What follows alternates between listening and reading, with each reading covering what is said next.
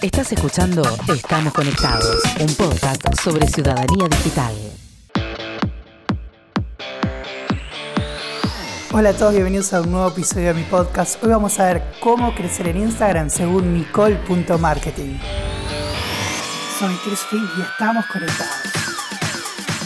Hoy estamos con Nicole Salvatori. Ella está en vivo desde Córdoba, estamos haciendo una videollamada y nos va a comentar cómo crece en Internet, cómo crece en su Instagram con su cuenta Nicole Marketing. Y la primera pregunta que tengo para hacerte es cómo te presentás, cómo te definís para aquellas personas que no te conocen o que te están conociendo recién ahora. Bueno, mi nombre es Nicole Salvatori, tengo 19 años, soy creadora de contenido digital y me dedico a aprender sobre marketing y ayudar a las personas a monetizar su negocio y a poder vivir de las redes sociales. Mi mayor pasión es editar video, es hacer edición de video, tanto musical como con efectos especiales, eh, como todo tipo de videos siempre lo hice en el secundario, solamente que ahora me estoy dedicando a la edición de contenido para, eh, con este tiempo, ir dedicándome a aprender más sobre edición de video porque no sabía mucho y es algo que lleva un tiempo aprender, pero es lo que más me apasiona y es a lo que me quiero dedicar. Sí, ¿cómo arrancaste a trabajar Nicole Marketing? Eh, es una historia bastante graciosa porque esa cuenta pasó a tener muchísimos nombres. Primero ah, era una cuenta sobre conspiraciones, subía todo tipo de conspiraciones, ese tipo de contenido. Después empecé a hacer moda, eh, pasó a ser una marca de moda, eh, subía outfits, estilo de peinado, tips para maquillaje, y después decidí hacer lo que realmente me gusta, que es marketing. Solamente que fue un proceso bastante largo porque pasé por varias carreras universitarias en las que no, no me encontraba, no me gustaron. Primero hice medicina, o sea, no, no ingresé, pero empecé con medicina. Después pasé a psicología, eh, estuve haciendo el cursillo de rendí y dije, no, no es para mí esto y después terminé haciendo diseño de multimedia. Fue la carrera en la que más tiempo estuve. Duré creo que tres meses, como mucho. Eso fue lo que duré en la facultad. Eh, pasa que nos daban este tipo de tarea de, llevábamos cartulinas, ya había que diseñar con cartulinas sobre la mesa, y yo sentía como que seguíamos en el secundario, o sea, íbamos y no hacíamos nada, y perdíamos el tiempo, y pegábamos, y había que entregar trabajos así, con computación en el aula, muy poco, muy básico. Una sola vez me acuerdo de haber visto Photoshop y no de la manera en la que necesitábamos o yo quería. Entonces ahí fue cuando decidí empezar a hacerlo por mi cuenta, empezar a hacer cursos, comprar cursos y empezar a inspirarme de gente que a mí realmente me gustaba, pero yo en ese momento no sabía que se podía hacer de forma autodidacta, por así decir. Tenía la idea, de que sí o sí necesitaba un título o una carrera. ¿Siempre en Córdoba o vos sos de otra ciudad? Yo soy de Oliva. Es un pueblo, ciudad, somos 20.000 personas. Acá la única carrera que hay es eh, ingeniería en sistemas, más o menos, en el colegio, que es como un terciario. También quise ingresar ahí como para tener un título, pero después dije, no, eh, voy a perder el tiempo también. Y por eso en Córdoba o en Villa María, las carreras. Sí, eso Está como una hora, las dos ciudades están una hora acá.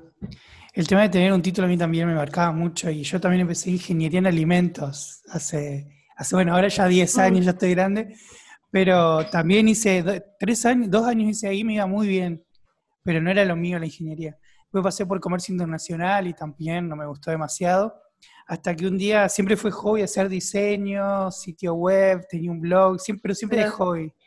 Y de pronto un día me llamaron para trabajar de esto de mantener una fanpage, hacer un sitio web, y dije, esto es lo mío. Y ahí empecé comunicación social.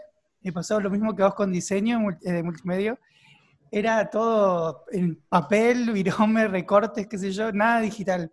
Claro. Y me dije, no, bueno, si yo estoy trabajando de lo digital y es mi trabajo hoy día, quiero formarme en eso específicamente y ahí empecé también autodidacta. Y después sí hice una especialización a distancia, otras cuestiones, pero nos marca desde muy chico esa idea de tener un título, no importa de qué, pero para ganar dinero y para ser alguien, como que el título te marca quién vas a ser. Sí. A mí me recomendaron mucho esa carrera de ingeniería en alimentos por el sueldo que te dan después. Sí. Y eso era algo que me perseguía bastante, eh, de qué iba a vivir, Ujú. cómo... Y a mí no, nunca fui muy buena con las matemáticas. Y todo el mundo te dice esto de ingeniería, ingeniería, y yo estaba como, "Mm, no sé Sí. si es lo mío.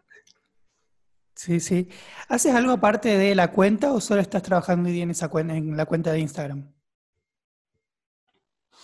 Yo eh, soy community manager. En este momento estoy trabajando con todas las cuentas de Emprendedores del Éxito, que son 14 comunidades. Me dedico a programar contenido. El contenido no lo diseño yo, eh, son frases más que nada. Eh, y algunas cuentas, dos cuentas tienen infografías sobre emprendimiento y ese tipo de información. Me dedico a programar contenido, subir historias, medir estadísticas. Trabajo con Erwin, que posiblemente lo conozcas, es muy amigo de Alejo. Capaz te hablo de él. Sí, Que sí, él fue como contó. el que nos motivó a todos a, a salir adelante. Nos dio una muy grande oportunidad y acá estamos gracias a él. Sí. ¿Cuál es tu estrategia o tu rutina creativa a la hora de pensar los contenidos? Bueno, más que nada, inspirarme de los comentarios que me dejan.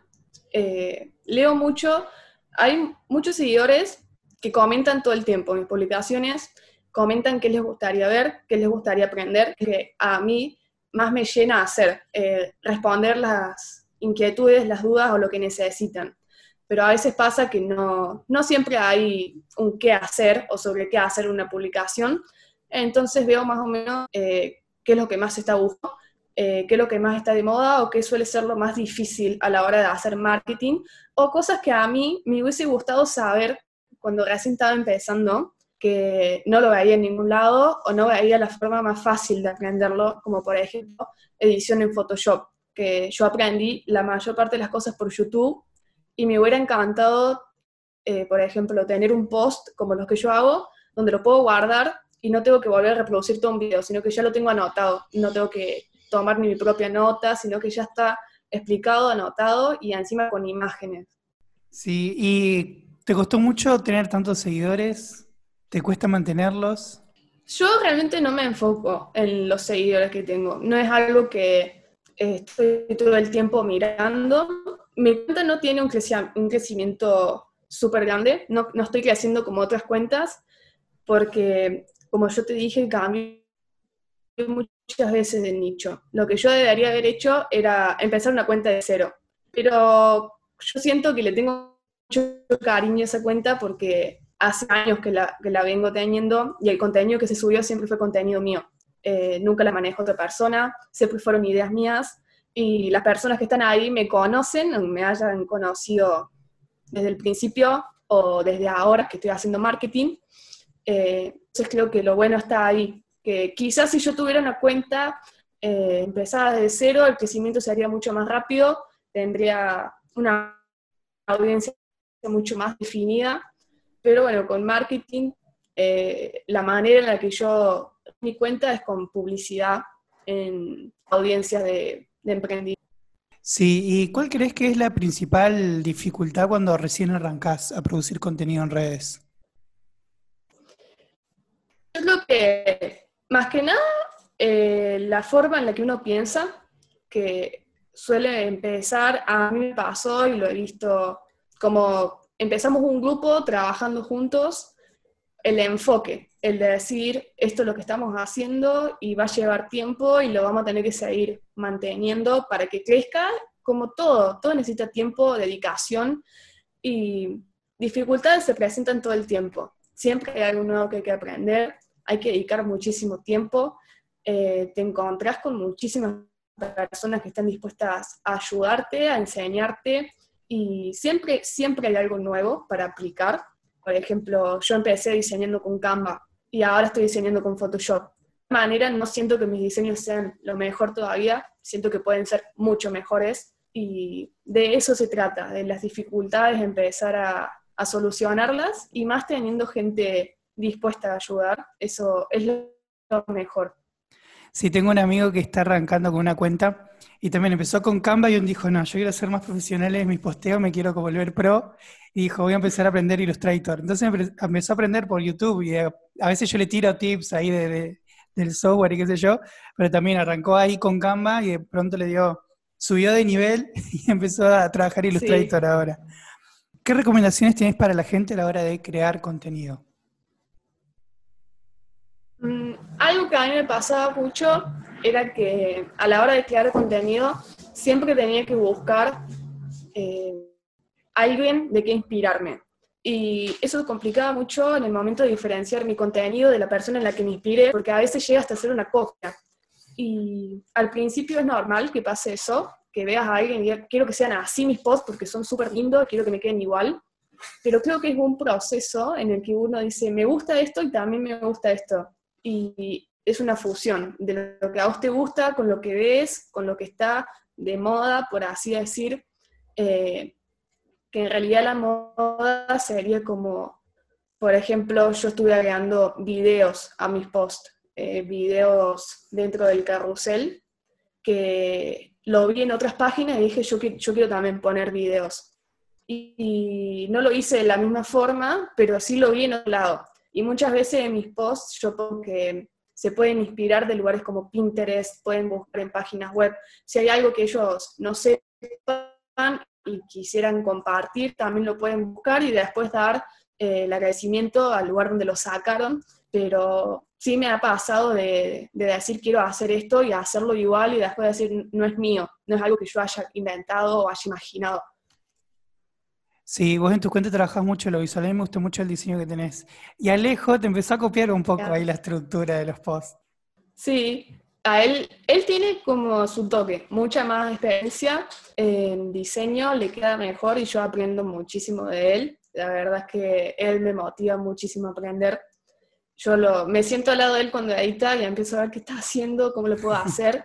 Y sí, sí no, nos ayudamos entre todos. Cuando vemos, por ejemplo, que los posts más alargados tienen más alcance, quedan más lindos, el hecho de ponerle números a los posts. Eh, yo no diría, no sé si copiar, pero cuando uno ve que algo funciona, eh, tenés ganas de que el otro también lo aplique para que también le funcione. Sí. ¿Y recomendaciones a la hora de publicar? Tipo hashtag, eh, texto, hora saqué un post sobre los horarios, eh, o sea, sobre los horarios de cuántas veces publicar al día.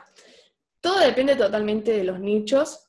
Por ejemplo, yo hablaba en mi caso, yo hago posts muy largos, que suelen tener hasta 10 imágenes. Entonces lleva mucho tiempo de edición eh, y mucho tiempo a la hora de escribir y redactar lo que estoy tratando de explicar, eh, buscar las imágenes. Entonces, en ese caso, suelo recomendar que posteen una o dos veces al día hablamos de una cuenta de humor eh, por lo menos 5 a 6 veces al día. Depende totalmente el nicho y hasta dónde se llega.